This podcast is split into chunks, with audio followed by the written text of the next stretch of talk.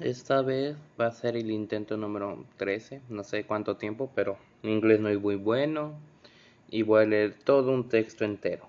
Así que por favor, si alguien lo está escuchando, lo llega a escuchar, no se estrese, por favor. Soy un novato en esto. Así que por favor, cuando ya lo comprendan, denle play y continuemos con esto. Social media influencer. Is estimated that about 40% of the world population use social media, and many of them visuals of social media users look up to influencers to help them decide what to buy and what trends to follow. So, what is an influencer and how do we become one?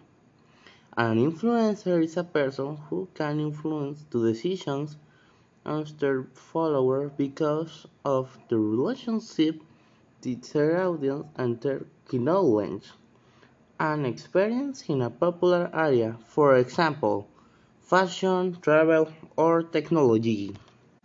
Influencers often have a large following of people who pay close attention to their viewers. They have the power to persuade people to buy things, and influencers are now seen by many companies as a direct quest to consumers Here's brands are new asking powerful influencers to market their products with some with some influencers charging up to 25 million for one social media post. It's no surprise that more and more people are going to become influencers too. If you are one of them them her area or five tips on you have to do it. Number one, change your nickname. What is the area that about you most about? What is your first most excited talking about?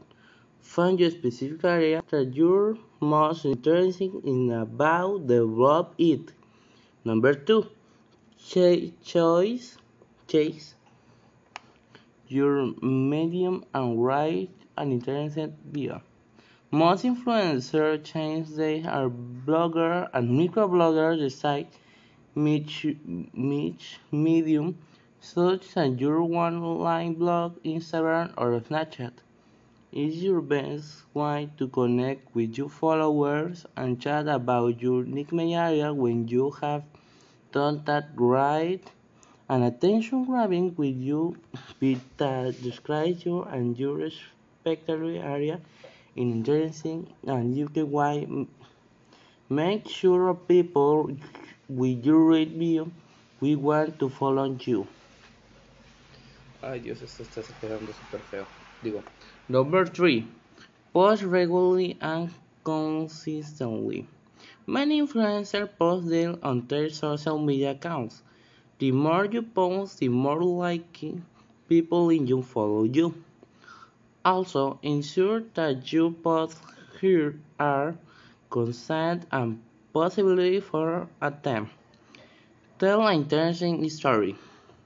Whether it's about and uh, or a comment that you're posting, use it tell a story that will catch the attention for your followers and help them connect with you.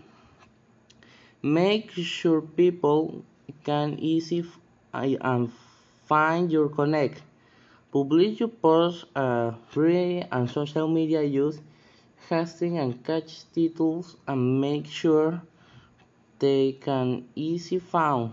There's another point write the most usually blog post or posting the most attractive programs is not on great to see them. Most important if you want become a social media influencer, you need to have passion, keep posting, and you following with gradual class. Good luck. Perdón si esto le sangra los oídos, pero el intento lo que cuenta, puede reprobar la materia. Pero bueno, espero que les haya gustado. Nos vemos.